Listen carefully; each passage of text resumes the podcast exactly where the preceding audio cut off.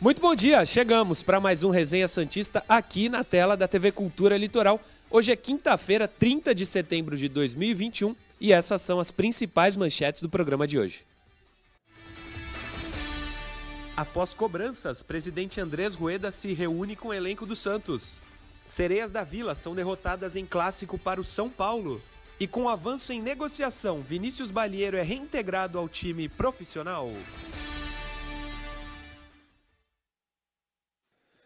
Balieiro de volta ao elenco profissional. youtube.com/barra TV Cultura Litoral. Começa todos os dias pedindo para você se inscrever nesse canal. Se inscreve aí, ó, tá na tela, é de graça, nos ajuda demais a seguir mantendo aqui o programa. Se inscreve no canal youtube.com/barra TV Cultura Litoral e deixa o like no vídeo. Todo dia às 10 da manhã o programa passa ao vivo e simultaneamente a transmissão da televisão na TV Cultura. Se você curtir o vídeo, mais gente vai poder acompanhar o programa. Então, clica lá no botão gostei, que ajuda demais a gente também. Se inscreve no canal e curte o vídeo, que ajuda a gente a manter o programa como eu falei. Caio Couto Felipe Noronha comigo para esse resenha de quinta-feira. Mais uma vez, cheio de assunto, uma hora vai ser pouco para a gente falar de tudo que está envolvendo o Santos. Professor Caio Couto, bom dia. Hoje tem análise tática, hein?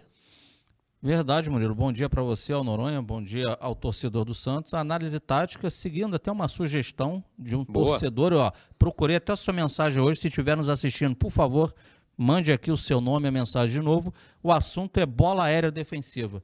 Então vamos falar um pouquinho aí sobre essa questão que assola o torcedor do Santos Futebol Clube. Boa. Felipe Noronha, bom dia. Antes de começar o programa, a gente conversava. Desde quando o Santos sofre com bola aérea, você disse? Bom dia, Murilo. Bom dia, Caio. Todo mundo que nos acompanha. Desde 1912, né? Provavelmente na reunião de fundação do clube, o Santos já tomou um gol de bola aérea. É um negócio inacreditável. Dá um exemplo fácil para contextualizar. O maior título da minha vida, 2002, muita gente considera 2011, tá tudo bem, pode considerar o que quiser, mas o jogo da minha vida, 2002, Santos 3, Corinthians 2. O Santos ganha, mas toma dois gols de bola aérea. É um negócio impressionante, como isso está preso no Santos. Tomara que o professor Caio Couto resolva esse. Caio, está nas suas mãos. A salvação do Santos está em você daqui a pouco. Que, que responsabilidade pesou, que deu. Que amigo, hein? Que amigo. Pesou, hein? a responsa pesou. É daqui a pouquinho, ainda nesse bloco. Antes, a gente vai começar falando sobre o que aconteceu ontem. Presidente Andrés Rueda eh, se reuniu com o elenco e a assessoria de imprensa soltou a seguinte nota. Põe na tela aí, Johnny, o que disse a assessoria. O presidente Andrés Rueda participou hoje, 29, isso aconteceu ontem, de um almoço com todos os jogadores, comissão técnica e funcionários do CT Pelé, após o treinamento comandado pelo técnico Carilli na parte da manhã. O encontro, que também contou com os ex-jogadores do Peixe como Giovanni Clodoaldo e Gilberto Costa, teve como objetivo a integração do elenco. Essa nota foi divulgada ontem pela assessoria de imprensa do Santos e tem uma foto que a gente vai colocar que está em todos os portais, tudo, todos os Instagrams. Pode pôr aí, Johnny, de todo mundo reunido, tá aí. Giovanni, Carilli, Rueda, Máscara. Não, Máscara não, nem, não tem ninguém de máscara. Mas tá todo mundo vacinado, imagino. É, mas sobre isso, Caio Couto e Noronha, eu quero saber de vocês. O presidente estava sendo bastante cobrado. Pelo menos a gente via algumas mensagens aqui. Ah, o presidente agora tem que chegar duro nos atletas, conversar com o elenco. Não, acho que tenha sido uma resposta. Pode ter sido só uma coincidência, mas ele fez o que parte da torcida estava sugerindo para ele fazer. Faz parte, Caio Couto? É só no momento de crise ou você acha que aconteceu bem natural? Se o Santos estivesse bem, teria também isso. Não é porque o Santos está mal que ele foi lá no CT. Hum, ah, ele foi no CT porque o Santos está mal, mas não foi em tom de cobrança, Murilo. Ele foi em tom de estamos todos juntos, Sim. acreditamos em vocês. O clima é bom. Blá blá blá, blá blá blá, estamos de mão dadas e por aí vai. Essa é, é o resumo, né? O que essa foto demonstra é isso, né? Não, é um, não, é não foi um almoço de cobranças, foi um almoço de estamos juntos. Felipe Noronha, o que, que, você achou desse encontro do presidente? Que não é comum, por isso que chama a atenção para a gente é, a essa altura do, do campeonato. Literalmente, né? De fato, a ida do presidente em si não é comum, mas essas reuniões ou uh, atividades de integração, né, como está na nota, são, são comuns. A gente lembra em 2019, constantemente o São Paulo fazia o churrasco com o elenco e tal. São coisas normais. Esse almoço eu acho interessante. E serve automaticamente como uma resposta, sem a menor dúvida, para a torcida, né? Por parte do presidente. Olha, eu tô aqui não é que o presidente vai descer a lenha no elenco nesse almoço. Não é isso. Ele obviamente não vai fazer isso. Mas é mostrar, gente, para a torcida, eu me preocupo, eu estou uh, com medo do que pode acontecer, então estou ao lado dos jogadores para mostrar, gente, vocês precisam melhorar, mas vocês têm o nosso apoio. Né? Não estou aqui para brigar, para criticar, para culpá-los. É importante mostrar para o elenco presencialmente que tem esse apoio e para a torcida que está ligado e que está assim preocupado com a situação do Santos. Então eu vejo como uma atitude correta. Eu também, também gostei. Acho que o clima é dos melhores. Eu imagino, pelo menos, a gente não tem informações contrárias, né, Noronha? É, mas a fase dentro de campo é que não é boa. Não, não, acho que o fora de campo, estar vive, o Santos estar vivendo um clima ruim fora de campo, se estivesse, é, eu acho que não é esse o motivo que está fazendo o Santos perder os pontos que está perdendo. Claro que vale a pena, é, quanto mais é, o Santos mostrar que está bem fora de campo, melhor, porque essa me parece ser a verdade. Mas não sei se o, contra... o presidente fazer isso muda muito, mas vamos torcer para que, que isso é, aconteça. Caio Couto já está aí pronto para análise tática, é isso? Positivo, meu Boa. amigo Murilo. Então agora é contigo. Noronha falou que você é o responsável por nos livrar do problema da bola aérea. O Salvador. O Salvador. não trabalho no Santos Futebol Clube, mas torço muito para que o Santos consiga cada vez mais evoluir nesse, Boa, nesse processo histórico, como disse nosso amigo Noronha, chamado bola aérea defensiva. Posso só avisar o Noronha também? Você, você sempre fala isso, mas quiser entrar aí na discussão, na discussão não, na análise do Caio, fica à vontade, tá, Noronha? Claro, sim, senhor. Vai lá, Vamos prof. lá, João. Para dar subsídio aí pro torcedor, existem duas coisas que a gente tem que levar em consideração. Pode passar a tela aí, João, por favor. Vamos lá. Isso aqui, primeiro, a gente chama de táticas individuais, ou seja, o procedimento individual de cada um. Isso aqui que está com um xizinho vermelho propositadamente na frente, o que está escrito atrás é marcar somente a bola. Esse é o principal erro que acontece no futebol brasileiro e muito no Santos Futebol Clube. Antes da gente continuar nisso aqui, passa por favor para o outro, pro outro slide aí, João. Vamos lá.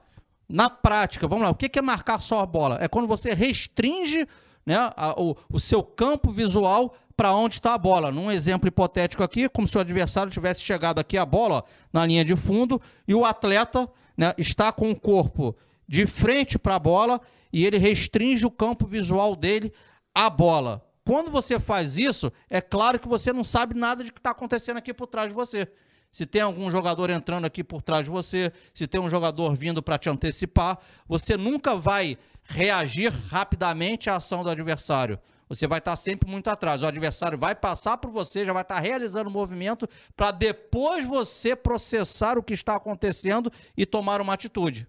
Vamos para a prática nisso, o, o, João, por gentileza? Pode, para, volta lá, vamos lá, volta, paradinho, paradinho, volta lá. Só para mostrar aí, ó. Vamos lá, tá aqui, rapidamente, ó. A bola tá aqui, Santos e Cuiabá tá no pé do Cleison aqui. Então a gente vê, olha já diversos erros. Esse jogador do Santos aqui, você vê a, o, o, o, posicionamento dele de pés e a cabeça, ele está voltado para a bola. Se a bola vem nesse jogador, já está por trás dele. Ele já perdeu, ou seja, o campo visual dele é errado. Pega esse jogador do Santos, se não me engano é o Palha aqui. O jogador está por trás dele, só está olhando a bola. Pega aqui o Moraes, está preocupado com a bola. Está aqui no segundo pau o jogador do Cuiabá aqui também sozinho. Só solta um pouquinho, João. Pode soltar um pouquinho e segurar. Parou, segurou. Ó, olha só. A bola tá vindo, tá por trás, tá por trás. Ou seja, eu não sei nem o que o, que o cara tá fazendo. Porque eu só tô me restringindo a bola. Solta o lance cabeceio do adversário, quase o gol da equipe do, do Cuiabá. Então você está vendo como. É, isso é tática individual, velho. Não estou nem falando do conjunto ainda, do coletivo. A gente está falando o quê? Do jogador, como ele deve se posicionar, o corpo dele em relação à bola, em relação ao adversário. Outro exemplo aí, para depois a gente voltar naquele slide. Por favor, João. Ó, bola parada.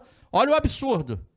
Vou começar pelo Pará, que está dentro da área. Um jogador dentro da área do Santos, dois, três, quatro, cinco jogadores do Santos dentro da área para um jogador do Cuiabá. Detalhe, todos os jogadores do Santos preocupados que estão olhando para a bola, estão com o corpo direcionado à bola. Solta o lance, João. Cinco contra um dentro da área. E o Santos perde mais um ponto no campeonato. Esse aí, o jogo estava acabando, estava empatado, né? Ele poderia ter pelo menos aí mais um ponto na tabela, digamos assim. É. Então, tudo advindo do quê? Em tática individual aí, o erro do posicionamento. Volta naquele slide lá, por favor, João, naquela capa, para a gente continuar, que agora a gente vai falar do certo. Aqui, ó. O certo é isso aqui, ó. Marcar ao mesmo tempo bola e adversário. E como é que você faz isso? Quando você gira o seu corpo, a gente chama de visão periférica. Isso aqui te dá uma visão de 180 80 graus do gramado. Você passa a ter contato visual com seu, não só com a bola, mas com o seu adversário, e você consegue, passa a ter o contato físico, você consegue reagir mais rápido à ação do seu adversário. Pode passar agora, João, lá para aquele slidezinho também. Isso, que eu chamo de visão periférica, é isso aqui, ó. Tá a bola no mesmo local, Naquela, naquela situação a gente colocou o quê? A visão dele só voltada para a bola. Agora eu boto a seta aqui 180 graus, né? Eu consigo enxergar o campo todo. Pô, Caio, mas como você consegue isso? De uma forma prática. Eu vou me posicionar aqui agora. Estou aqui andando para frente propositadamente, estou me virando de lado para a TV. Estou olhando só para a bola, né? Como se a bola estivesse lá na minha frente lá. Estou olhando para lá. Então eu não sei nada que está acontecendo nas minhas costas. Agora, vou fazer simplesmente isso aqui, ó. Viro minha cabeça, eu estou vendo a bola lá do mesmo jeito, eu estou vendo se algum adversário está chegando aqui na minha frente, eu estou vendo se tem alguém chegando aqui pelo meu lado esquerdo. Então, dependendo de onde a bola for e para onde o adversário está chegando, eu estou com contato visual, eu consigo ter o contato corporal dele. Eu consigo chegar no cara. Eu consigo bater ombro no ombro, eu consigo realmente brigar pela bola. Então, isso é o quê? Treinamento. Até vou mais longe, não é treinamento só no profissional. Dá treinamento corrigir. categoria de base, você é lá de baixo. Você é lá de baixo, você já tem que vir trabalhando isso para que seu atleta chegue no profissional sabendo. E, sabendo que eu não tenho que. A bola chegou no fundo, o adversário vai cruzar, eu não posso estar olhando só para a bola. Se a bola for direto para o gol, é problema do meu goleiro. Agora, se a bola vier para dentro da área, eu tenho que. Eu, eu, aí é problema meu. Eu tenho que encaixar a marcação no adversário. Então a gente está falando aí de tática individual, situações que minimizariam aí problemas do Santos, é questão corporal, em que o Santos fatalmente deixaria de ter tomado alguns gols no campeonato aí e poderia ter somado mais alguns pontos. E isso o cara ele consegue corrigir, né? É treinamento que ele precisa, isso na é, verdade. Isso é treinamento, isso aí você consegue corrigir em treinamento, com certeza. Tá. Podemos continuar, João? O meu amigo Noronha, se quiser fazer alguma intervenção, fique totalmente à vontade, tá? Não, pode continuar. Depois eu comento uma coisinha legal que eu, que eu gostei de que você mostrou. Legal, vamos lá. Então vamos voltar aqui. Lembra, a gente estava falando de tática individual, a gente estava falando de atleta individualmente, posicionamento corporal. Agora eu vim para tática coletiva. Só para ilustrar para o torcedor rapidamente. Existem três tipos de marcação. Deixa lá, João, por favor. Individual, zona e mista. Né? Os nomes já dizem individual, é quando eu, é mano a mano o tempo inteiro. Zona, em que se marca somente o espaço. E a mista, que é mais utilizada, em que a gente tem o quê? Jogadores, alguns preocupados com a bola né? e outros com a marcação individual. Então a gente está falando da marcação mista, isso aqui bem voltado até para a bola parada. Sim. Vamos andar agora, João? Vamos chegar num tipo de bola parada, aquelas faltas laterais ou até faltas de intermediária. Né? E aí, no primeiro momento, até para ficar claro para você que nos assiste, qual é sempre o objetivo do adversário? É fazer com que a defesa corra em direção ao seu gol, né? botar o zagueiro para correr de frente para o gol dele lá, e colocar essa bola entre o goleiro e a defesa adversária. Passa o slide aí, João, o que está na ordem. O exemplo é esse. Digamos que a falta seja por aqui. O objetivo do adversário é sempre tentar colocar essa bola nessa região aqui. Ó. Por que essa região? Para fazer com que, o, com que, o, defensor do Santos, no caso, ele corra em direção ao goleiro, ao seu, à sua meta, né? E o goleiro decidir se ele vai lá buscar essa bola, mas está um pouco mais longe, se ele vai ficar parado aqui dentro. Então, esse é o objetivo do adversário. E aí, o Noronha, torcedor, Murilo, tem duas situações que podem ser feitas pela equipe, né? No caso, a gente está falando de Santos, mas qualquer equipe. Volta lá para aquele slide, João, para a gente poder chegar no, na, na conclusão do pensamento. Depende da característica do seu goleiro. Vamos lá. Se o seu goleiro é um goleiro qualificado na saída de gol, você pode ter a sua defesa mais alta, tá? Se o seu goleiro é um goleiro que tem dificuldade na saída de gol, como é que você pode minimizar essa situação? Você pode colocar sua defesa mais baixa. O que seria isso de forma prática? Põe pra gente aí, João, os próximos. Isso aqui, ó. Tá a bola falta aqui pro adversário, tô colocando como se fosse uma barreira, né? Esse aqui, ó. Se o goleiro, se o teu goleiro tem dificuldade para sair de jogo, acho que tinha até um antes desse, João. Vê aí se não tem um antes desse. Não sei se está antes ou depois. Esse, vamos lá. Se o teu goleiro é um goleiro que é bom na saída de gol, né?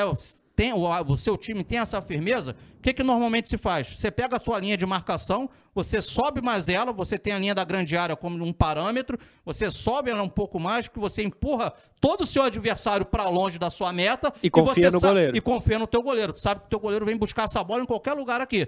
Então isso é um procedimento. Agora o quê? Leitura dos seus jogadores, né? Meus jogadores são bons na bola aérea, meu goleiro é bom, meu goleiro sai, meu goleiro não sai, isso é uma leitura. Se o meu goleiro não apresenta essa virtude, o que, que eu posso fazer? Uma solução. Eu desço a minha linha de marcação. Por quê? Eu desço a minha linha de marcação. Quando eu entro um pouquinho, ó, parâmetro a linha da grande área, você traz que seja um metro para dentro, alguma coisa assim, a precisão do batedor precisa ser maior. Vocês lembram que o objetivo deles é botar a bola entre, esse, entre a linha de, de defesa adversário e o goleiro? Você diminuiu esse espaço. O, adver, o adversário já vai estar aqui. Ou seja, quando você corre, a sua impulsão é maior. Então o adversário já tem menos espaço para correr e o seu goleiro também tem menos espaço para sair nessa bola aqui. Ele já não tem que buscar lá na frente. Então essa é uma possível solução para equipes que apresentam um tipo de deficiência. Não é só isso? Não. Mas isso pode ser uma das soluções. Vamos agora para um exemplo prático aí, ô, ô, João. Antes da bola rolar, eu vou pedir atenção aí. Pode falar, Murilo. Não, eu quero que tu fale o que tu me mostrou na redação. Sim, sim, favor. vamos lá, vamos lá. Então tá aqui, ó. Exemplo, tá lá Jogo, último jogo do Santos, jogo final de semana. Primeiro gol do Juventude, jogo 0 a 0 Tá lá, ó. Jogadores aí, um jogador fazendo individual, um jogador aqui para uma bola curta, por isso que tinha dois para dois, tá lá a batida. Vamos lá.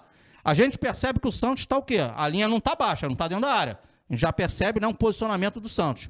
Outra coisa, a gente percebe, vamos lá, jogadores do Santos muito preocupados com a bola. Olha como é que a gente tem um posicionamento corporal todo para a bola. Olha como é que tem um jogador atrás do Felipe Jonathan. Olha como é que tem um jogador atrás desse outro. Aqui é o Palha, que eu não identifico, mas está por trás, ó. Por trás aqui do Pará, jogador por trás, acho que aqui é do Bosa, tá vendo que ó, olha o posicionamento corporal, preocupado único e somente com a bola. O Felipe ali não tá vendo o cara. O Felipe né? não tá vendo o cara já. Se essa bola vem no segundo pau também aqui, ele tá morto. Não, ele não tu, tá vendo. Tu destacou quem faz o gol. Não, eu vou, vou chegar lá. É. E aí, olha só essa aí, Noronha, quando a gente fica vendo o lance repetidamente. O Jean Mota tá um pouquinho mais para frente. Para mim tá claro que a informação para ele é que Jean Mota, você é o homem do rebote. Ou seja, na cabeça dele, a bola vai lá dentro, vai lá dentro da área. O cara da sobra. No que espirrar, eu sou o cara da sobra, eu tô aqui para pegar essa bola. Uhum. Só que você não pode, você tem que entender que o adversário também tem um homem na sobra. E esse homem do adversário na sobra, que às vezes você pensa que ele vai ficar ali só também para o rebote, ele pode entrar dentro da área, pode ser algo ensaiado sim. E aí, o teu posicionamento corporal não pode ser só para a bola. Você tem que estar tá vendo a bola e tem que estar tá vendo o adversário. Porque se esse cara entrar, você pode acompanhar, ou você até barra a entrada dele com o teu corpo. Eu, eu fiz aqui uma ginga aqui de propósito para você bater no cara aqui, ó. Bate um ombro com ombro. Então, detalhes desse lance. Preste atenção. Esse é o Ricardo Bueno, ele que vai fazer o gol. O cara então, que tá mais longe. O que, que vai acontecer? O cara que vem do rebote é que faz o gol. Como aqui o posicionamento corporal é errado, ele não vê nem o cara entrando. O Palha que acaba tomando o gol em cima dele é porque ele também é um cara que só está olhando a bola. E na verdade, onde a bola está indo é que vai ser atacada pelo Ricardo Bueno. O Palha só olha para a bola. Aí é, é atropelado ali, toma o gol. E o goleiro, por conseguinte, João Paulo, foi uma bola muito viajada. A gente até falou isso aqui na segunda-feira. Era uma foi. bola para goleiro, sim, que era muito viajada. Se sim. o João Paulo, eu vejo direto, até os próprios torcedores, pô, o João Paulo é fantástico, mas ele, ah, né, vira e mexe, ele dá uma bobeada nessas bolas aéreas. Por que não essa linha do Santos está um pouco mais dentro da área? Pode, essa defesa já podia estar um pouco mais baixa, que aí você minimizaria esse problema do João Paulo. Mas solta o lance aí, aí, Noronha. Olha pro Ricardo Bueno, atenção. Se liga no Ricardo Bueno. Posicionamento corporal errado. É ele quem faz o gol. Pô, é o cara que tá mais longe do gol é o que faz então, o gol. Então, se eu tenho. Se eu tenho. E o Jean Mota ficou um no mesmo lugar. corporal correto, esse cara não vai cabecear essa bola sozinho, não. O João Paulo vai, volta, né? Ele, fica, ele tem o receio e o Santos acaba tomando um gol. Meu amigo Noronha, se quiser falar, fala. A gente só tem mais uma situaçãozinha para terminar que a gente vai falar do escanteio. Não, fica tranquilo. Já combinei com o Murilo que na volta do intervalo eu comento. Vamos fechar então, Murilão? Bora. Vamos lá. Vamos lá para os slides. Esse escanteio defensivo aqui, né? O adversário pode apresentar duas coisas para sua equipe. Vamos lá, torcedor. Ou ele vai bater, o batedor vai ter o pé do lado, ou seja, se é, uma, se é um corner pelo lado esquerdo de ataque, é um pé esquerdo que vai bater. Se isso acontecer, a bola vem aberta, essa bola vem saindo do goleiro, é a curva para fora. Se for o que a gente chama de pé contrário, a bola é fechada, é a curva para dentro. E normalmente, normalmente, busca-se o início da pequena área para a região dessa bola, né? O objetivo normalmente é esse, ou para um cabeceio direto ou para uma raspada. Passa o slide aí rapidinho, João. Botei aqui hipoteticamente um posicionamento defensivo. Tá aqui a bola, pertinho de mim, no meu dedo aqui. Tô circulando aqui, quando eu falo aqui início da pequena área, sempre esse é o objetivo aqui em linhas gerais dessa bola, seja com curva para fora ou curva para dentro. Onde está meu dedo aqui, ó. Aqui está em azul, um círculo em azul. O objetivo é fazer essa bola chegar rápida aqui. Por quê? Essa bola rápida aqui realmente é uma bola difícil para o goleiro. Se for lento, o goleiro pode brigar, mas se for rápida, o goleiro não briga, o goleiro fica. E aí não estou falando do goleiro do Santos, eu estou falando de uma maneira geral, futebol mundial. Vamos lá. Então, você defensivamente, lembra dos tipos de marcação? Normalmente é utilizada a mista. Você pode, na mista, você normalmente você vai ver jogadores aqui nessa região para marcar a bola. Se o pé for contrário, esse cara aqui vai estar em cima da trave. Se o pé for do lado, ele sai da trave e passa a ter dois jogadores nessa região. Né? Você tem sempre um jogador para puxar o contra-ataque, você tem jogador aqui, de repente, para fazer individual. Esses podem ser individual, ou pode ser aquela linha que às vezes a gente vê em cima da pequena área. Isso é uma decisão de treino do técnico. Mas o que, que é fundamental? Quem vai marcar a bola é proteger esse setor, fundamentalmente esse setor. Quem está no rebote, igual lá o Giamota na bola da falta, não pode estar tá só preocupado com o momento ofensivo. Porque pode ter jogador no rebote do adversário que, pela jogada trabalhada por eles, o cara vai entrar dentro da área. Então você tem que estar tá ligado, você vai acompanhá-lo. E quem está marcando dentro da área, no individual, contato visual e corporal. Visual e corporal o tempo inteiro. Solta o lance aí. Só segura, João. Agora segura. Vamos lá, ó. A gente percebe que o Santos tem aqui, ó. No caso, acho que é o Marinho, um cara que está para o contra-ataque, rebote. Se esse jogador sair para curta, ele tem que acompanhar. O posicionamento dele já está errado. Aí, Murilo. Porque se o jogador sai aqui, ele não está vendo o tá cara, vendo. ele só está vendo a bola. Sim. Então ele já tinha que ter girado o corpo aqui, ó. Que ele via a bola lá e viu o cara. Se o cara corresse, ele ia junto. Então já tem um erro aqui, ó. Aqui é um jogador do Santos que está se posicionando para fazer também individual. Aqui, ó, a gente vê, ó, jogador, tem um na trave, pé tá trocado, pé trocado, a bola vem fech mais fechada, tem um jogador na trave. Tem um marcando bola aqui, tem outro marcando bola. E aqui dentro, jogadores na individual. Individual, contato visual e corporal, para você reagir imediatamente à ação do adversário. Você não pode perder ele do seu, né, do, do seu contato físico. Solta o lance aí, João. Até proteger aqui, a bola vai ser batida naquela região que normalmente o goleiro não sai. Vamos lá. E aí por trás dá para ver aí, ó. O que, que faltou aqui, ó? Aí já deu para ver. Pode voltar essa aí, ó. Tem uma um outra boa aí, ó. Essa é boa. Tá numa... Volta no anterior, depois deixa essa aqui, ó. Cadê, cadê, cadê? Solta lá, João, vai. Soltou. Pra gente terminar. Aí, segurou. Aí, aqui, aqui, o cara subiu sozinho. Sozinho. Não tem o contato corporal. E aí dá pra ver de novo, ó. Aqui é, é o palha, aqui nesse, nessa bola foi 100% o palha, Sim. que não teve o contato corporal. Tava na individual, porém dando espaço para o adversário. Foi bem onde tu marcou ali no. É, a bola foi onde eu marquei. Então, gente, por que a gente trouxe alguns desses detalhes aí pro torcedor? É porque às vezes a gente fica só naquela, abre aspas, conversa do bar, ah, errou isso, errou aquilo. Mas errou por quê? O como consertar, o que pode ser feito. São ajustes que, lógico, se eu estou vendo de fora isso, claro que o Carilho lá dentro da comissão técnica, eles estão vendo isso. Então é aproveitar os dias de treinamento para minimizar essas questões coletivas e também posicionamento corporal, que é uma questão individual. Maravilhoso, professor. Sabe tudo. Intervalo, daqui a pouco a gente volta.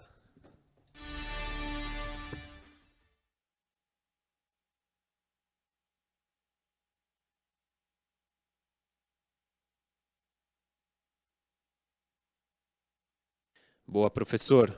Deitou, viu? Mensagens aqui Devanir Silva. Bom dia, equipe de gente boa. Sobre a aula do prof, qual a origem do problema? Jogadores de baixo entendimento ou categoria de base com deficiência técnica? Ah, o, o Murilo, nem todos os jogadores aí são vindo Deficiência da técnica dos treinadores, ele coloca. Pode ser também, porque isso aí é trabalho de básica. Na base você já tem trabalhado, mas isso não é um produto só do Santos, não, tá? No futebol brasileiro a gente vê como um todo. Isso é trabalhado em base. Agora, se você na, na performance alta, que é o profissional, você vê esse tipo de problema, você vai ter que parar para treinar. Você tem que atacar isso para você não perder jogo. Sim. O Everton Silva também te parabeniza e pergunta: a comissão técnica também viu isso, todas essas falhas no gol? Com certeza viu, né? Tá trabalhando para corrigir, né, professor? Com certeza. Já devem ter visto esse lance aí mil vezes. Felipe Zuster vai precisar de muito treino para arrumar a bagunça que o Diniz deixou. O professor Júnior aqui de Santos. É, me sentindo nas aulas de futebol da faculdade com a tática apresentada. Mas não adianta tudo isso, só tem cabeça de bragre jogando no Santos. Um abraço, Júnior.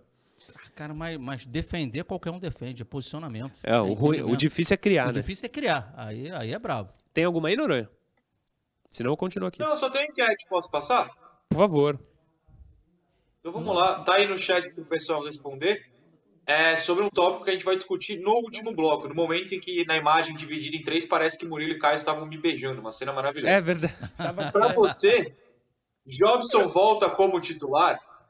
As opções são sim, porque ele vai ser o salvador do meio-campo, sim, mas porque faltam peças, calma, porque voltar de lesão não é fácil, ou não, não sou fã do Jobson, não eu. As pessoas aí no chat podem responder.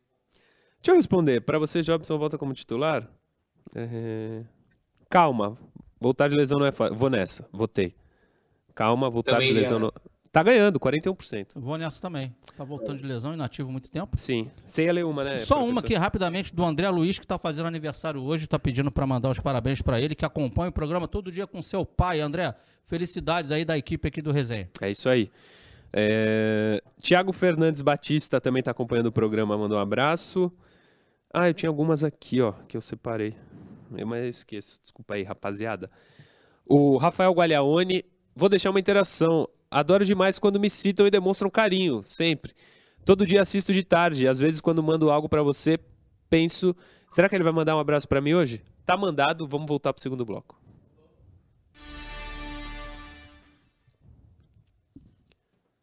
Já voltamos com o segundo bloco do Resenha Santista desta quinta-feira, 30 de setembro. O segundo bloco, você sabe, é o bloco da interação. A gente tem algumas aqui para ler, mas antes, Felipe Noronha queria comentar algo sobre a análise tática do primeiro bloco feita pelo Caio Couto. O primeiro bloco ficou mais comprido, então a gente deixou agora para o segundo. Contigo, Noronha.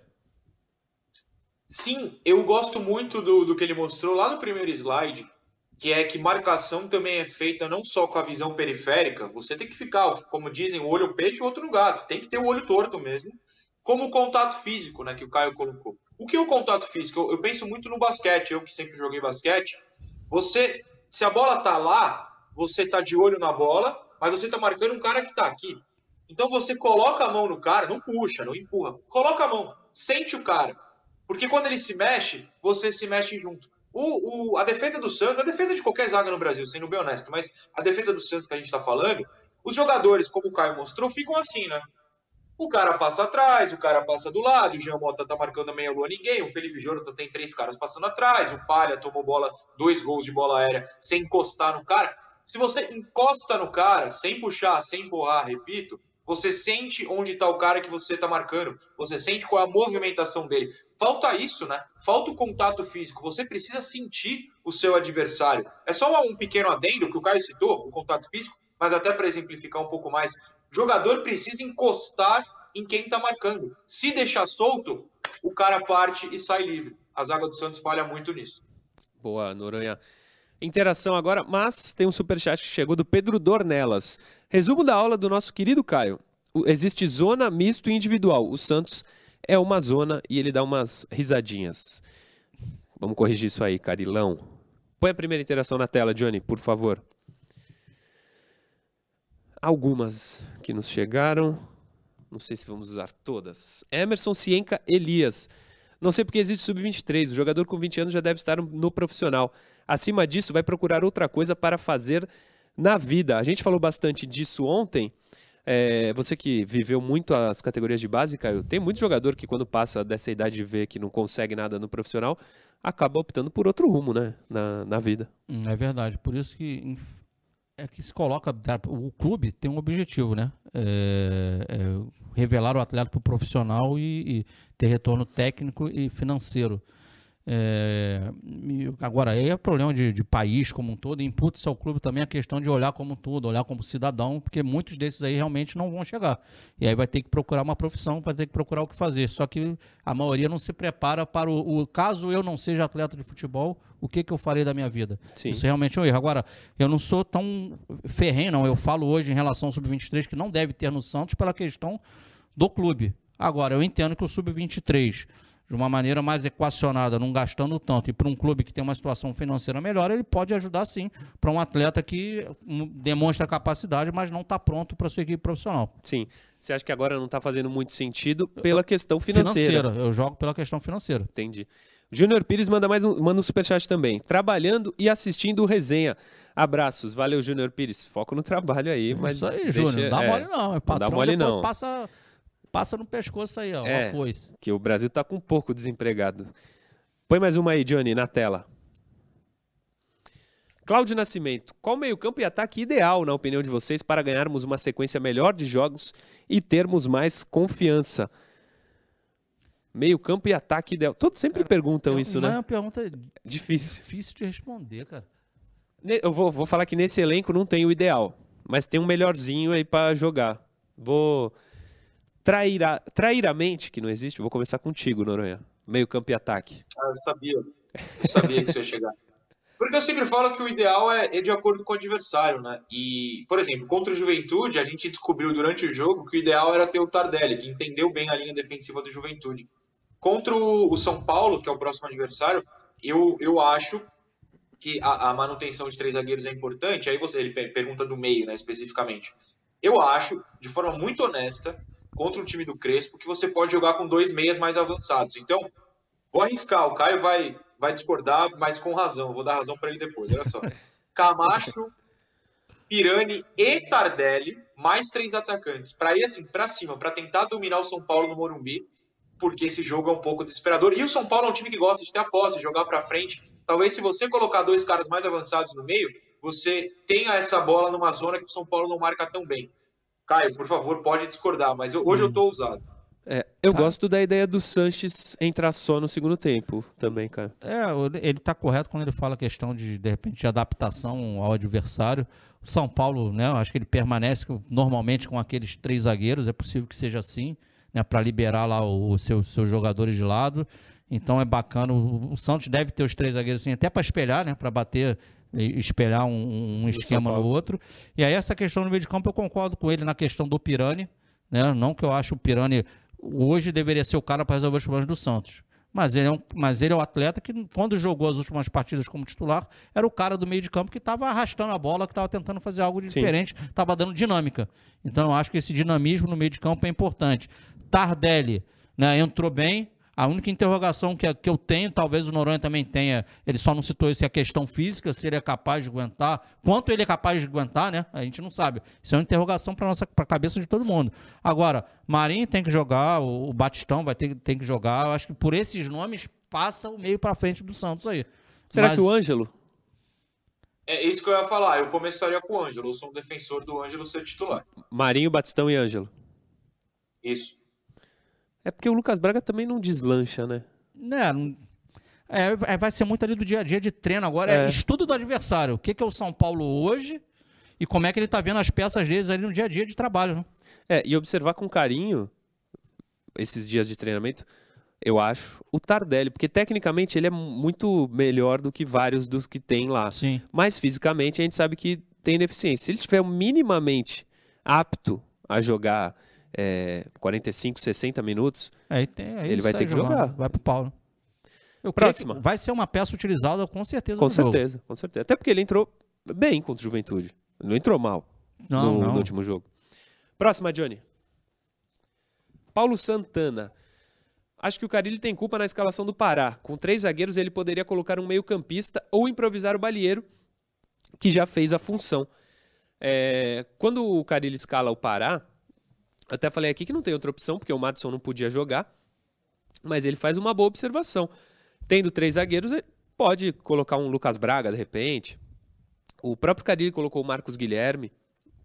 E ele lembra do Balieiro, que fez gol até na Libertadores, jogando, jogando por ali quando Foi era uma linha de Ariel, quatro. Era o Ariel, né? Era o Ariel. Ainda quando era uma linha de quatro.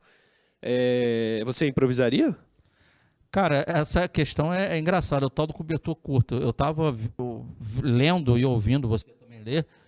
É, em, quando a gente está falando da questão, estou entendendo da questão específica do Pará, porque nesse modelo de jogo ele não contribui na questão ofensiva. Então eu concordo com ele. Mas se o Nem defensiva, né? Não, é, mas se o técnico começa com, com um cara improvisado ali e, e, esse cara improvisado vai mal ou pisa na bola e dá um gol para o adversário, quando eu digo pisar na bola no sentido, sentido figurado, o que, que nós mesmos vamos falar todos? Professor Pardal, inventor, colocou alguém, por que, que não colocou alguém da posição? Então é, é, é complicado, Murilo. Se coloca no lugar do técnico, ele tem que ser muito, muito hábil para tomar a decisão correta. Sim. Noronha, o que, que você acredita que seria melhor, improvisar ou esperar o Madison voltar? Que deve voltar contra o São Paulo, inclusive. É, nesse caso, esperar o Madison voltar. Mas é o que o Caio falou. Se improvisa, se coloca um atacante na lateral é, e dá errado, cara, vão descer a lenha no, no técnico. É, a gente está analisando aqui, há mais uma semana sem jogo, mas pensa quantas vezes a gente não criticou o Marcos Guilherme em posições diferentes da ponta, é, o Jamota, é, enfim, os improvisos que o, que o Diniz fazia. E acontecer a mesma coisa com o Caribe, né? Então, assim, é, quando está acontecendo uma coisa, está sem improviso. Muita gente pede, ah, precisa improvisar. Aí acontece improviso dá errado. Ah, não pode improvisar. Então, fica nessa ida, ida e vinda, assim, né? Eu, eu acho que a escalação do Pará é boa para o Santos? Não é. Mas o Lucas Braga ou o Marcos Guilherme garantiriam marcação por ali? Muito provavelmente não. Então passa a fazer sentido. A gente não precisa gostar para fazer sentido, né? Eu não gosto, mas infelizmente faz sentido. A volta do Madison é necessária porque eu acho que o encaixe dele ali acaba sendo melhor. Sim. Só acho também que o cara ele tem que ter a coragem de, se ele acha que precisa improvisar, ele que improvise e deixa os caras falando é, dele. Ah, vão falar mal do treinador? Vão e se ele acha que é o certo, sim, tem sim. que fazer, porque o Santos está em vias de cair para a segunda divisão. Ele não pode se preocupar com isso. Não, perfeito, perfeito. Mais uma interação, Johnny. Alisson Alan. O que é pior, Giamota titular ou Sanches passando a faixa de capitão para ele? Olha, Alisson Alan. Não sei. O contrato acaba em abril de 2022. Vamos rezar para que isso para que não aconteça a renovação. Julho? Junho. Ele pode Junho. assinar a partir de dezembro, então são seis meses, né, junho? Seis meses. Não, que ele assine com alguém. Próxima, Johnny. Acabou? Então vamos para o feminino. Santos e São Paulo ontem jogaram. E o Santos acabou sendo derrotado por 1 a 0 O jogo foi na Arena Barueri, se eu não estou enganado, né, Noronha? Eu acho que foi pelas fotos. É, aí a Bianca Brasil, né? É, aquele paredão ali é Arena Barueri. É Arena Barueri, né? Onde o Santos, com o Caio Couto, foi campeão brasileiro, não foi isso? Verdade, foi lá, né? Verdade. 2017. É, Santos 0, São Paulo 1. É, viu o jogo, Noronha? O que, que você pode trazer? Ó, Cristiane. É, não, não vi o jogo. Até estava dizendo o pessoal. Eu, eu falei, cara, eu tô exaurido de jogos do Santos. Eu preciso dessa semaninha de folga. Eu fiquei assistindo ao futsal ontem, que o Brasil também perdeu para a Argentina. Perdeu. E o Santos também perdeu para o São Paulo. Assim, o Santos não ganha nenhum jogo. Tá difícil, viu? A, a cota Santos dessa semana foi no sub-23, que foi tão ruim que eu decidi não ver ontem. E, bom, né? Uh, viria, viria mais uma derrota. Mas, uh, ouvindo o pessoal que assistiu, o pessoal que me acompanha, enfim, me passaram que o Santos jogou muito mal. É, foi fácil a pior partida do Santos no Paulista. O Santos não tinha perdido no Paulista e não tinha perdido clássicos nessa temporada. Né? O Santos ganhou do Corinthians campeão brasileiro. O Corinthians teve uma derrota só no brasileiro inteiro e foi para o Santos. Então o, resu o resultado que acaba sendo decepcionante, sem dúvida alguma. Pois é, mas tem que parar de perder, né? O Santos, como instituição, é 17, 20, 23, masculino, feminino, pelo amor de Deus, né, gente? Vamos ganhar. Sub-11 tem vencido, fica tranquilo. Sub-11, campeão de tudo. É, legal ver a foto também da Cristiane com a Formiga, duas grandes aí da história da seleção brasileira feminina de futebol. Antes do intervalo, Jorge Skrinker manda 10 Dodgers para nós, Caio Couto. Oh, obrigado. Dá uns 3 mil reais. Noronha, moro fora do país, então não consigo contribuir para a rifa do Renan. pode repassar parte do valor e comprar mais uma rifa em minha homenagem? Noronha, ele manda claro, pra ti. posso. É, é na verdade. Posso. Entre em contato comigo. É, o, o, superchat da TV Cultura é da TV Cultura, não é meu. Esse eu não posso mexer. Verdade. Mas se quiser entrar em contato comigo via redes sociais, a gente combina, sem problema algum. Pra quem Boa, não sabe, Murilo, dá Sim. relembrar o que é essa rifa? Claro, claro. Quer falar? Gente, Pode falar. a gente anunciou. Oi? Não, não ouvi, desculpa. Pode falar, pode falar. Ah, tá bom. Não, a gente anunciou no programa de anteontem, se eu não me engano, e num vídeo de. Não, acho que foi na segunda-feira, e num vídeo Segunda. de anteontem eu divulguei no meu canal também. é, sobre a rifa do Real. Real menino com paralisia cerebral, mas que, apesar dos médicos dizerem quando ele era pequeno que não sobreviveria, não só sobrevive, como está na faculdade de jornalismo. Coitado, será pobre como, como a gente. Mas ele está lá na luta. E para conseguir pagar não só as questões médicas, mas também a mensalidade da faculdade, ele faz a Pucamp lá em Campinas, ele abriu uma rifa com autógrafos, uma camisa do Santos com autógrafos, autógrafos, perdão, do elenco atual. E eu comprei o número 8, porque eu gostava de jogar bola com a 8. E, e quem quiser contribuir com essa rifa, é, tá lá no perfil do Rean. Depois a gente pode colocar o link aqui na descrição, mas lá no vídeo de anteontem no meu canal tem o link na descrição também. É só entrar e, e comprar essa rifa para ajudar o menino que tá aí na luta de uma maneira espetacular. É isso. Ajudem o Rean, gente boa demais, o Instagram dele é muito legal também. Ajudem, vale a pena. Intervalo, daqui a pouco a gente volta.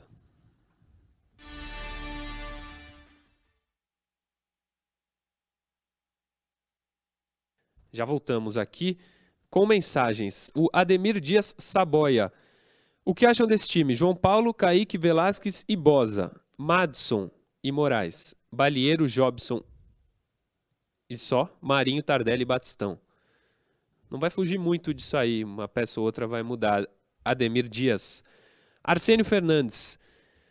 Manda um abraço para Embu das Artes. Valeu, Arsênio. Tamo junto. Vinícius Miquilino. Murilo Caio Noronha. A maioria dos torcedores estão criticando o Rueda no momento. Porém, nos últimos anos, na minha opinião, é um dos melhores. Sei que a torcida quer jogador bom. Só que a torcida tem que entender que o clube está quebrado. Ninguém quer os quer jogar em clube quebrado, a menos que o jogador torça para o Santos de verdade como o Batistão. O que vocês acham? Eu acho que o Batistão realmente torce para o Santos, mas ele é Ah, você é profissional. amigo dele, você não pode mentir. Não posso mentir, ele torce pro Santos. Mas ele também é profissional. Eu não sei se de repente tivesse uma proposta de um outro time mais bem estruturado que o Santos, é, faria com que ele fosse pro outro time. Não tô falando só do Batistão especificamente. Qualquer outro Já jogador. Pereira, né? Eu Já falar diria- isso agora, me veio na cabeça. Titular ontem, né? Titular do Flamengo ontem. Ele é bom? Ele Oi? é bom? Ele é bom? É, é bom jogador. Bom jogador, né? O Diego Castelhano. É, parabéns pelo programa. Segue a escalação do Peixe pro próximo jogo. Ah, não, ele faz uma brincadeira aqui. É o Pai Nosso que estás no céu. Mas valeu. Manda um abraço pro Igor Domingues, pé frio de Pirituba. Tá mandado. João Cláudio Shen. Pergunta pro resenha de hoje como está, como o Santos está com dificuldade de fazer gols. O que acham dessa formação no 3-5-2? E ele dá a escalação dele, provavelmente será a usada contra o São Paulo, se bem que pode ser um 3-4-3 também, né? Ah, Regivaldo Gomes. Nosso ataque tem que, tem que usar o que tem de melhor.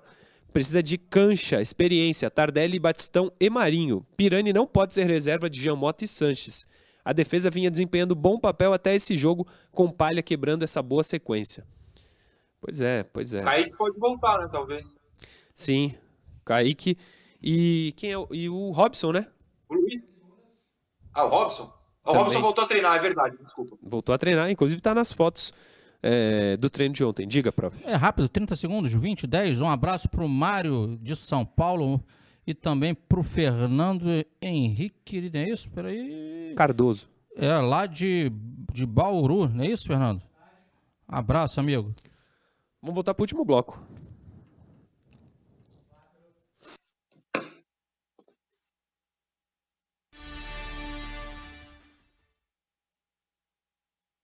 Voltamos, último bloco do resenha no ar, para falar de Vinícius Balieiro, Transferban ah, e Madison e Jobson. Estava na pauta de ontem. Madison e Jobson podem ser opções contra São Paulo. Vamos começar com Vinícius Balieiro.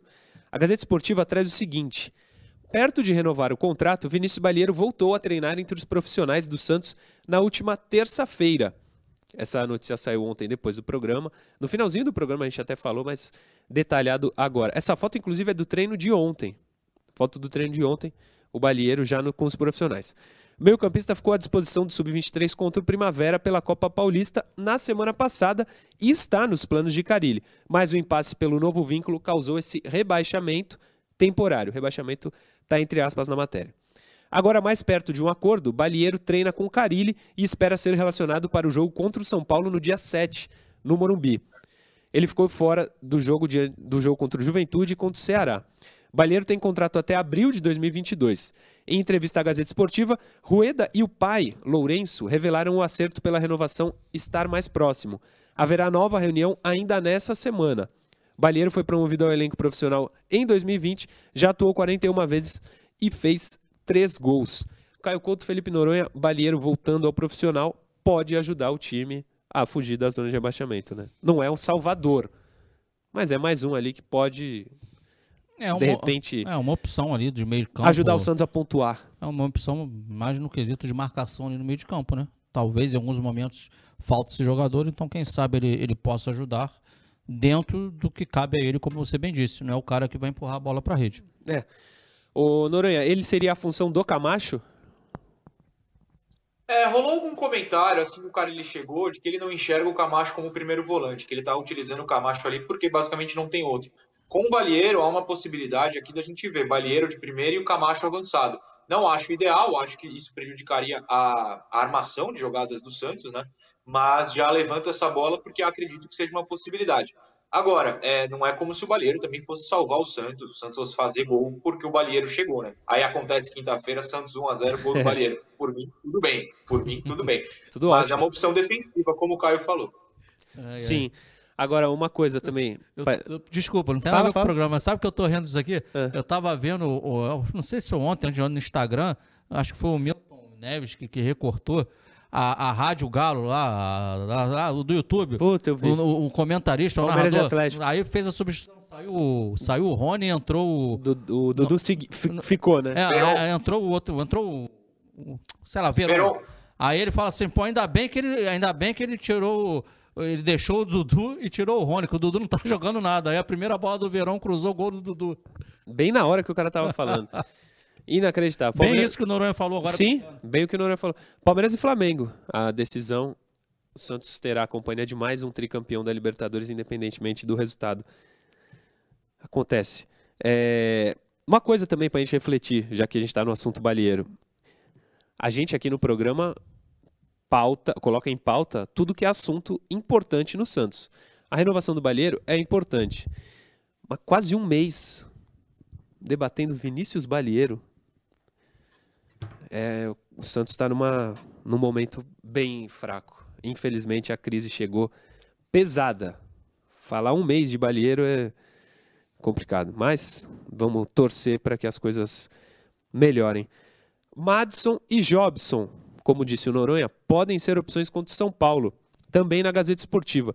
O Santos deve ter Jobson e Madison à disposição contra o São Paulo no dia 7 de outubro pela 24ª rodada do Campeonato Brasileiro porque a 23 foi adiada. Então, vai jogar depois da 24 a 23 Matematicamente não dá, mas vai acontecer. Aí o Jobson, ontem também, treino de ontem. Partida contra o Fluminense, marcada por próximo domingo, foi adiada.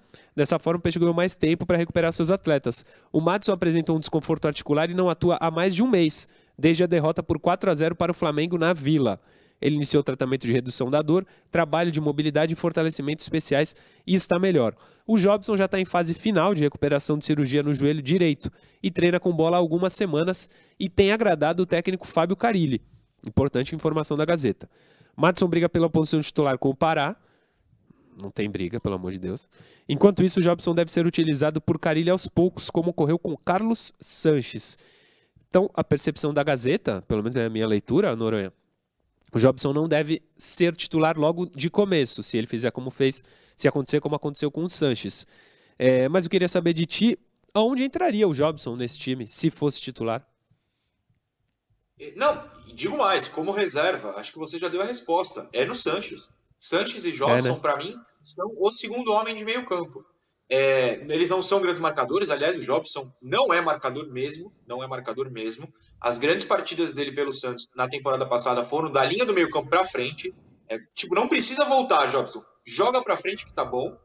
E, e, ele não é marcador, então ele não vai jogar ali. Mas ele também não é o meia que vai ser o passe principal para o atacante. Eu acho que ele pode colaborar com o Pirani, por exemplo. Eu acho que o Jobson pode entrar bem como esse segundo homem. Claro, mas como eu acabei de falar, você perde um pouco de marcação no meio. E aí você vai ter que ter mais ajuda, não só dos três zagueiros, como dos alas, né? Que também não são fortes na marcação. É, toda a história do Santos no campeonato agora passa pelo esse retorno, mas passa também no encaixe. O encaixe no Jobson ofensivo é interessante. O defensivo que o Santos tem sofrido já não é tão interessante. O Sanches, a mesma coisa.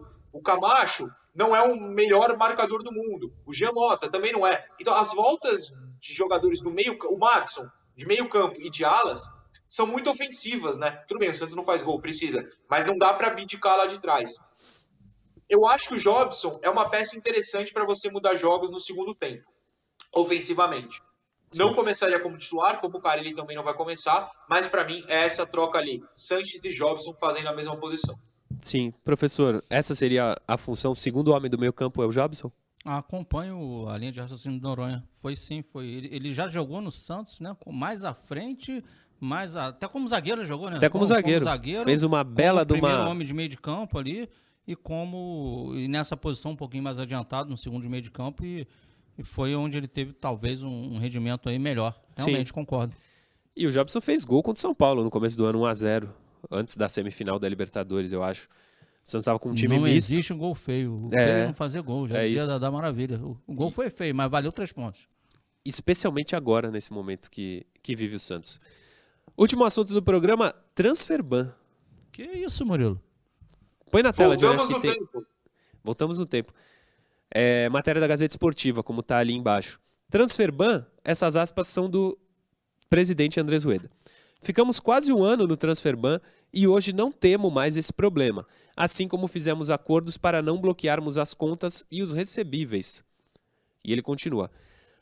Mas a negociação com o Barcelona ainda não avançou eles estão cheios de problemas e é difícil negociar com o presidente ou o jurídico neste momento. De qualquer forma, estamos seguros e essa dívida não pode gerar punição na FIFA. Vamos precisar de mais um tempinho para resolver. Aí Noronha e Caio eu coloco para vocês, quando ele fala que essa, esse problema não pode gerar punição na FIFA, ele está confiando que o Santos vai pagar, né? Porque, é, teoricamente, pode, né? Noronha. Entendo, entendo dessa maneira. Eu vou fazer uma interpretação aqui. A gente, obviamente, não tem as informações completas, ninguém tem, só ele, no caso, o Rueda, então vou ter que fazer uma interpretação. Nesse último trechinho, ó, uh, a negociação com o Barcelona não avançou, eles estão cheios de problemas, é difícil negociar nesse momento.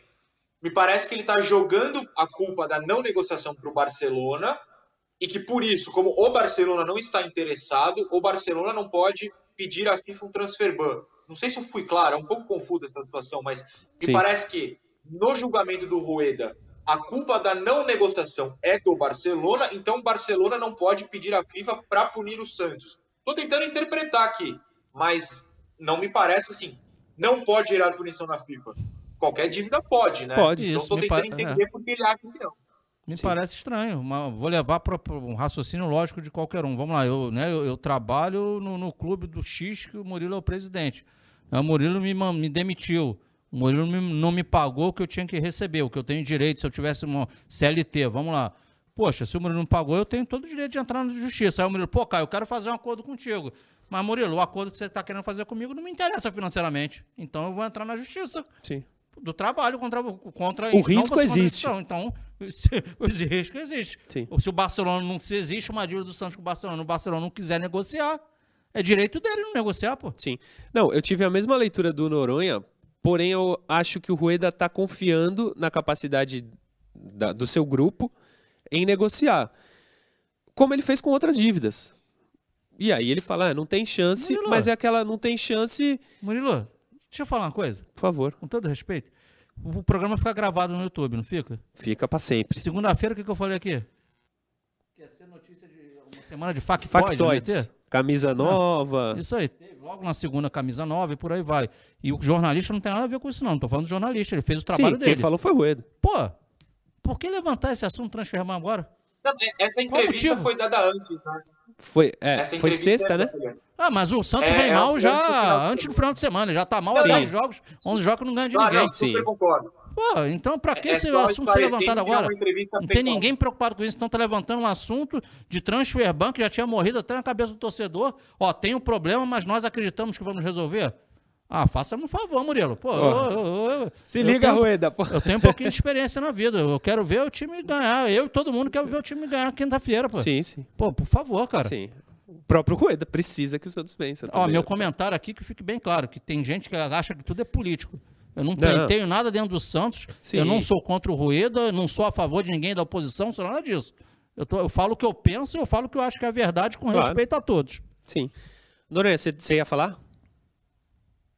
Não, não, é só esclarecendo é, que de fato a entrevista é da semana passada, né? O, o é. Rueda falou isso ontem, até para o pessoal não, não, não pensar não, sim, que de fato sim. falou isso ontem. Não, eu, eu, acho que o Caio foi claro. Eu só estou esclarecendo porque o jornalista, no caso, o Lucas Mussetti, guardou essa entrevista em várias partes. Claro, foi, ele tá foi. na dele. Jornalista, ele, se tem um assunto para botar por dia, ele tá corretíssimo. É. O profissional não tem nada a ver com a história. Tem Eu tô conteúdo. falando como é um conteúdo que aparece do nada numa semana que não tem jogo para dizer que pode ter o transfer bom, mas vai resolver. Poxa, gente. É. Acho que essa não é a preocupação do torcedor no momento, né, Murilo? Não. Alessandro Lucas Beck, super chat. Não era melhor rebaixar o Jobson para pegar ritmo na Copa Paulista? Nossa, que susto, Murilo. Não era melhor rebaixar? Eu já entrei em desespero aqui. Calma, Calma. torcedor. Rebaixar o Jobson para jogar a Copa Paulista e ir entrando em forma. Se fosse março, tudo bem, mas o Santos está é, de... desesperado. Essa é a palavra. É por aí, né, Noronha? Concordo. É... E honestamente, a quem assistiu aos últimos dois jogos do Sub-23 não rebaixa, não. Deixa treinando no profissional. É, não, e o Caio até falou. Qual é a. Não sei com quem que você falou, se era o Lacava. Qual a experiência, qual o ritmo que o jogador pega jogando contra um Primavera, né? Copa Paulista. Não é também. Treinar os profissionais e jogar a Copa Paulista, será que tem tanta diferença assim? É, não, é preferível... Sabe uma diferença que poderia ter? Diga. Ah, desculpa, cara. É não, que fica à vontade, Ângelo, vontade. por exemplo, que tem 16 anos, pode fazer uma diferença. Pro Jobson já não, né? É, exatamente. Ele já é um profissional, já tem mais de 20 anos de idade. O Ângelo ficar sem jogar é ruim. É melhor ele jogar a, Paul, a Copa Paulista. Agora, o, o Jobson não faz muito sentido, né? Não, não faz não. Agora, é legal se o menino aí, o Lacava, o, o, o, nosso amigo Noronha viu o jogo. Acho que de tudo ruim, eu me lembro que você falou que o Lacava ainda acho que fez um bom jogo, não é isso? Então, se fez dois isso. bons jogos nos dois jogos que ele participou, talvez é legal ter esse cara mais perto, né? Ele treina no profissional, mas se eu não entendo que não é, não é o tempo para ele no profissional, ele treina e joga lá no 23. Sim, sim. É isso, professor. E Felipe Noronha, terminamos. Amanhã às 10 estamos de volta. Pro último da semana. Com, com força total estaremos aqui, sempre para passar coisas do Santos. Cara, tem muito abraço para mandar aqui. Eu vou mandar só aqui, ele me pediu encarecidamente, o Giancarlo, que Vai sempre lá. tá com a gente. Ele falou: Olha, para sair da crise, professor, passa aí pro Murilo, passa aí pro Noronha. 4-3-3, vou dar o time dele aqui, ó. João Paulo, Madison Velasco, Kaique Moraes, Balieiro, Camacho Pirani, Marinho, Batistão e Marcos Guilherme. Tá aqui, ó. Giancarlo tá lido. Um abraço para você e todos que sempre nos mandam mensagem aí. É isso, boa, Giancarlo. Noronha, aliás, deixa eu antes parabenizar. Bela aula de futebol que o senhor deu no primeiro bloco, viu, professor? O senhor só tem um, tá no céu, é, é você. Aí. Boa, boa, Caio. Noronha, amanhã às 10, último programa da semana.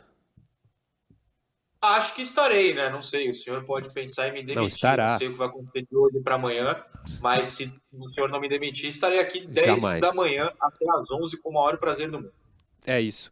Manda um abraço aqui pro Alexandre Alves de Lima, Vinícius Araújo, Robson Martins, Mauro Cristóvão Torralvo, Diego Gouveia, Alexandre Rodrigues Ribeiro, Gilvan Nascimento Araújo, Guilherme Giuntini, Felipe Trigo, Daniel Gonçalves e Andressa de Deus e Naldo Paixão também. Todo mundo ligado acompanhando o programa, que volta amanhã, às 10 da manhã, aqui na tela da TV Cultura Litoral, porque esse já foi. Valeu.